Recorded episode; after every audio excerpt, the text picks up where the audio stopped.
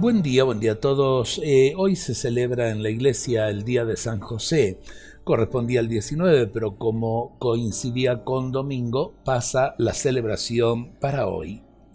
La iglesia celebra lo que el Espíritu Santo hizo en San José, porque toda la belleza de los santos es obra del Espíritu Santo. San José nos muestra cómo el Espíritu Santo puede transformar la sencillez de nuestra existencia cotidiana y hacer algo grande en medio de lo oculto y de lo pequeño. En el texto de San Lucas 2.39 al 51, la familia de Jesús aparece como una familia piadosa. Luego de explicar que cumplieron todas las cosas según la ley del Señor, dice también que iban todos los años a Jerusalén a la fiesta de la Pascua. Ellos son un símbolo de los pobres de Yahvé, ese resto fiel que Dios usa como instrumento para hacer llegar la salvación a su pueblo. José es la figura reflejo de la paternidad de Dios, inseparable del signo femenino y materno de María.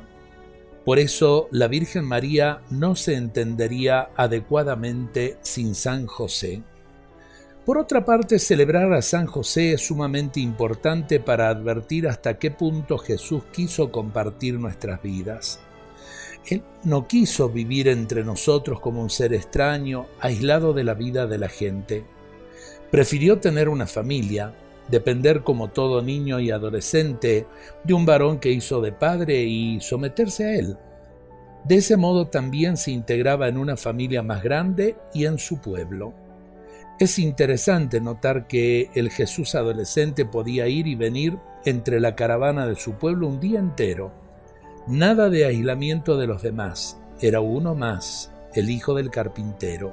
Pidámosle al Espíritu Santo que nos enseñe a vivir con profundidad la sencillez de la vida de todos los días como la vivió San José. Dios nos bendiga a todos en este día y San José interceda por nuestras familias.